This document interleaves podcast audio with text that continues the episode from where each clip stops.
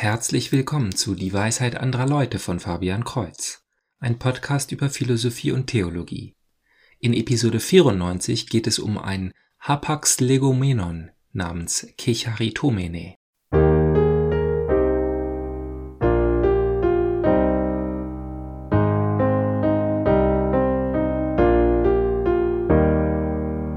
Dieser einleitende Satz hat die Sache wahrscheinlich nicht besonders gut erklärt. Ein Hapax legomenon ist ein Wort, das nur einmal in einem einzigen Zusammenhang verwendet wird. Ein solches Wort ist sehr schwer zu übersetzen, da man es nicht in verschiedenen Kontexten findet, um so auf eine breite Bedeutung schließen zu können. Nehmen wir als Gegenbeispiel das Wort Worfeln. Das hebräische Gegenstück findet man öfter in der Bibel und jedes Mal ist es ein Verb. Worfeln wird mit dem Getreide in der Tenne nach dem Dreschen gemacht. Und so, obwohl man kein Wörterbuch hat, kann man aus den verschiedenen Zusammenhängen erkennen, dass Worfeln bedeutet, dass das gedroschene Getreide in die Luft geworfen wird, damit der Wind die Spelzen wegbläst und nur die Körner übrig bleiben. Doch was ist Kicharitomene? Es kommt in antiker Literatur nur an einer Stelle vor, in Lukas 1,28, als der Erzengel Gabriel die Jungfrau Maria begrüßt. Nun können wir nicht genau wissen, was der Engel gesagt hat. Wahrscheinlich hat er Aramäisch oder Hebräisch gesprochen, denn diese Sprachen wird Maria verstanden haben. Ich bezweifle, dass der Evangelist Lukas am betreffenden Tag persönlich anwesend war. Immerhin aber war Lukas einer der ersten Jünger, keiner der Apostel, aber ein Freund und vielleicht der Arzt und Gelehrte. Als er sein Evangelium in zwei Teilen geschrieben hat, war Maria vielleicht bereits entschlafen. Aus den Dingen, die nur er ausschreibt, können wir aber spekulieren, dass er Maria persönlich gekannt hat. Er hat vom Heiligen Geist inspiriert folgende Worte geschrieben. Der Engel kam zu Maria und sagte, Shaire kecharitomene, ho kyrios metasou. Diese Worte wiederholen wir jedes Mal im Ave Maria. Gegrüßet seist du, Maria, voll der Gnade, der Herr ist mit dir. Doch der aufmerksame Zuhörer wird bemerkt haben, dass der Engel bei Lukas gar nicht Maria gesagt hat. Dies wird nur im Gebet hinzugefügt. Gabriel sagt einfach, Gegrüßet seist du, Kecharitomene, der Herr ist mit dir. Das Wort steht also anstelle eines Titels oder eines himmlischen Namens.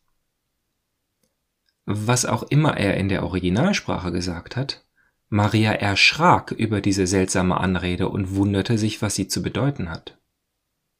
Aber weder das Grußwort noch die Formel Der Herr ist mit dir sind verwunderlich oder erschreckend.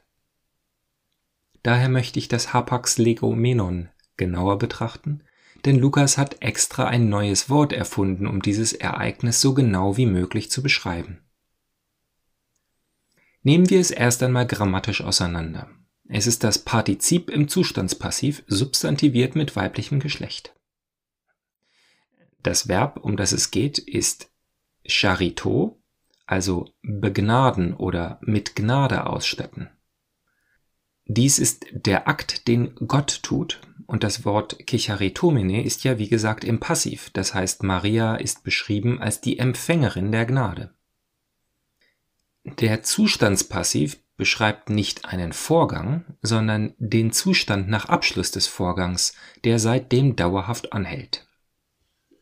Nehmen wir zum Vergleich das Wort stechen.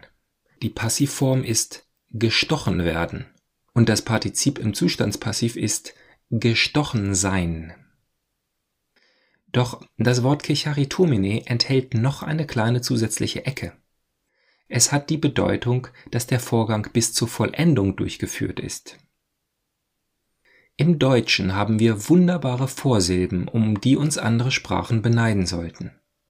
Also was das Beispiel mit dem Stich angeht, können wir gestochen sein bis zur Vollendung verstärken mit zerstochen sein. Der Fokus liegt nicht alleine auf dem Stich, sondern darin, dass das Stechen so intensiv war, dass das Subjekt in einen neuen Zustand übergegangen ist. Maria ist also vollständig angefüllt mit Gnade, sie ist zergnadet. Leider hat die Vorsilbe zer einen destruktiven Unterton und es gibt keine positive Alternative. Denn sonst würde in meiner Bibelübersetzung stehen, sei gegrüßt, Zergnadete, der Herr ist mit dir. Die Einheitsübersetzung enthält leider nur das wenig eindrucksvolle sei gegrüßt du Begnadete. Traditionell und daher auch im Ave Maria Gebet ist aber die Übersetzung voll der Gnade. Und dies ist eine recht gute Übersetzung, wenn man im Hinterkopf behält, dass es sich um einen Titel handelt. Marias himmlischer Name ist voll der Gnade. Und man muss nicht besonders theologisch feinfühlig sein, um zu verstehen, dass voll der Gnade bedeutet, dass erstens mehr Gnade gar nicht mehr möglich ist und zweitens für etwas anderes als Gnade in ihr kein Platz ist.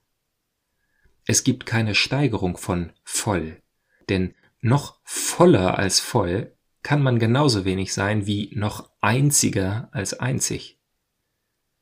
In diesem Wort ist also ganz nebenbei Marias Freiheit von jeder Sünde bewiesen. Denn was jeder Mensch braucht, um aus der Sünde zu kommen, ist Gottes Gnade. Und Maria ist eben davon voll. Und es ist nicht alleine das eine Wort in der Bibel.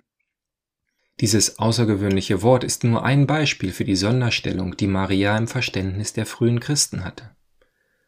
Die Kirchenväter sind ebenso voll preisender Worte für die Gottesmutter. Insbesondere der heilige Ambrosius hat sehr viel darüber geschrieben.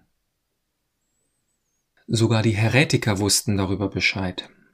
Die Pelagianer waren der Meinung, dass sich der Mensch einfach durch gutes, moralisch aufrichtiges Verhalten vor Gott selber rechtfertigen kann.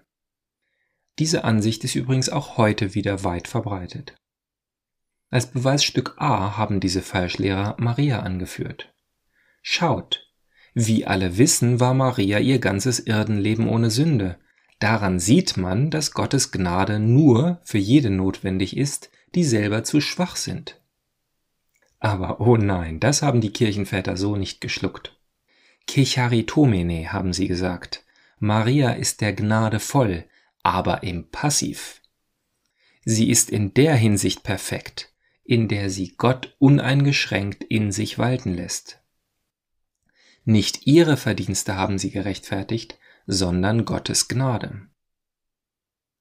Das gleiche Argument gilt noch heute für uns, wenn wir nicht auf die Irrlehren der Pelagianer hereinfallen wollen. Nicht unsere persönlichen moralischen Anstrengungen führen uns in den Himmel, sondern unsere Offenheit für Gottes Willen in uns. Und dazu gehört das sogenannte Fiat. Siehe, ich bin die Magd des Herrn, mir geschehe, wie du gesagt hast. Also bis zum nächsten Mal, Gottes Segen.